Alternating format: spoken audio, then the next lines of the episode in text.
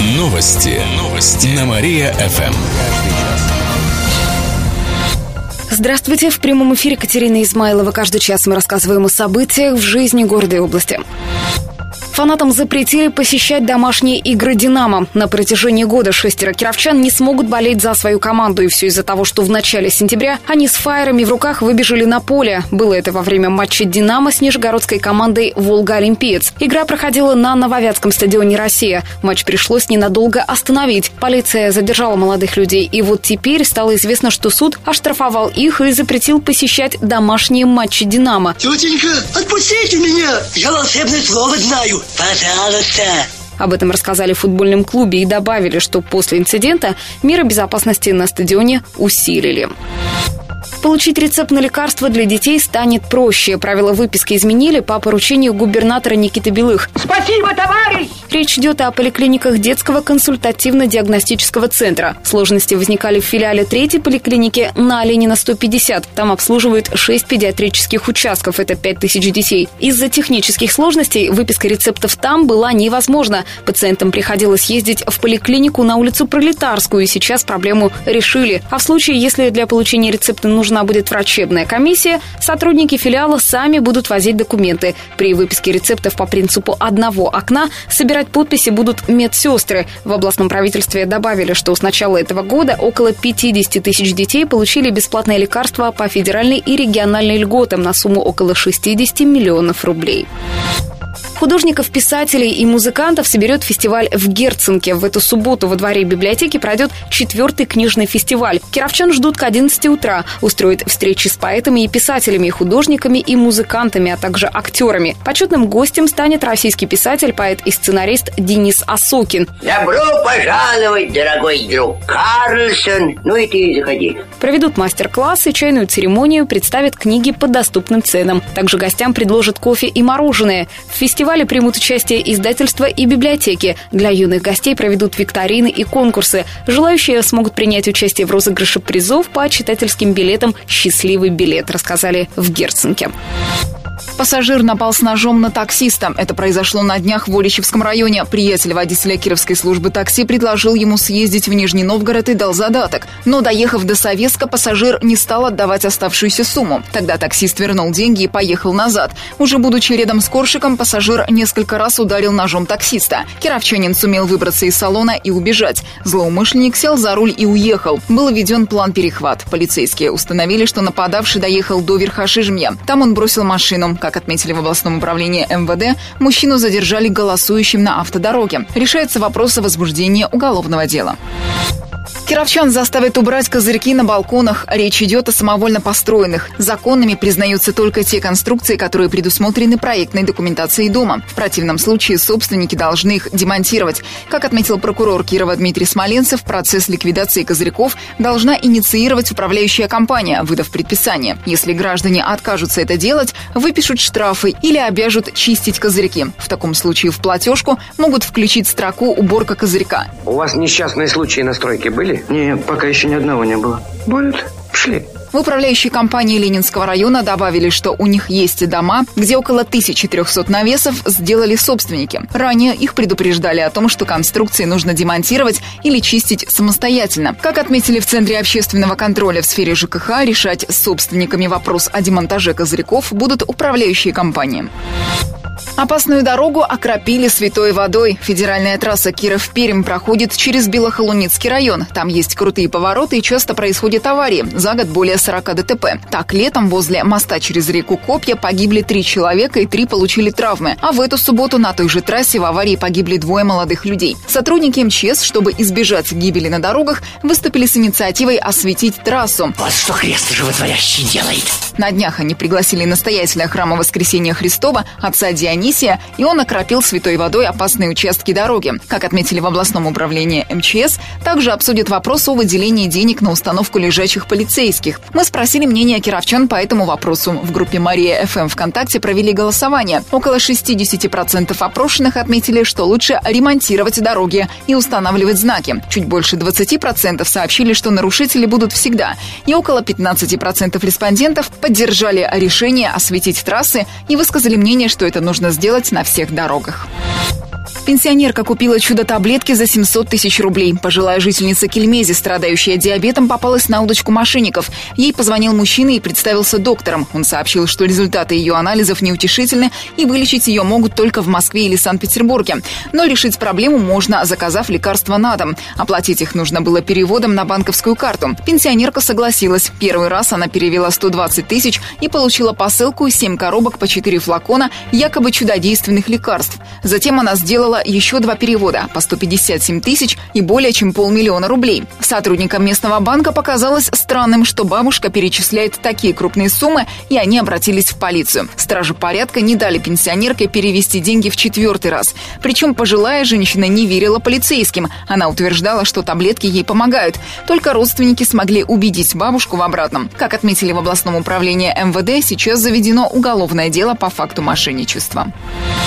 Кировская продукция может появиться на полках российских магазинов. Сегодня региональное министерство предпринимательства и торговли совместно с компанией X5 Retail Group впервые проведут День поставщика. Отметим, что в эту корпорацию входят федеральные сети «Пятерочка», «Карусель» и «Перекресток». Это будет торгово-закупочная конференция. В ней примут участие руководители из Москвы и Нижнего Новгорода. Как отметили в областном правительстве, партнеры обсудят возможность того, чтобы наша продукция попала на полки магазинов федеральных торговых сетей.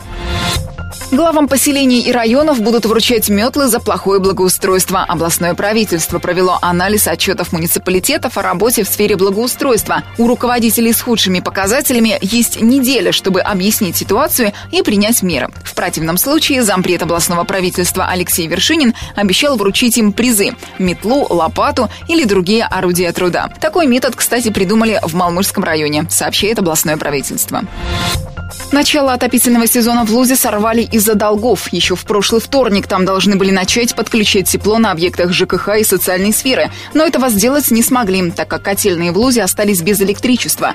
Поставщик электроэнергии прекратил подачу из-за долгов компании арендатора котельных. Но это противоречит закону, поэтому прокуратура района обратилась в суд с требованием обязать компанию-поставщика возобновить поставку электроэнергии на котельные. До вынесения судебного решения электричество должны были подключить. Это требование исполнили. На днях котельные города начали работу. Отопление включили в жилом секторе и объектах социальной инфраструктуры Лузы, сообщает областная прокуратура. Кировчане пообщаются с губернатором. Прямая линия Никиты Белых пройдет завтра с 18.30 до 19.30. Вопросы можно будет задать в прямом эфире по телефону 707 43 43. Звонок бесплатный. Прямую трансляцию будут вести ГТРК «Вятка» и радиостанция «Мария ФМ», а также сайт областного правительства и муниципальных образований.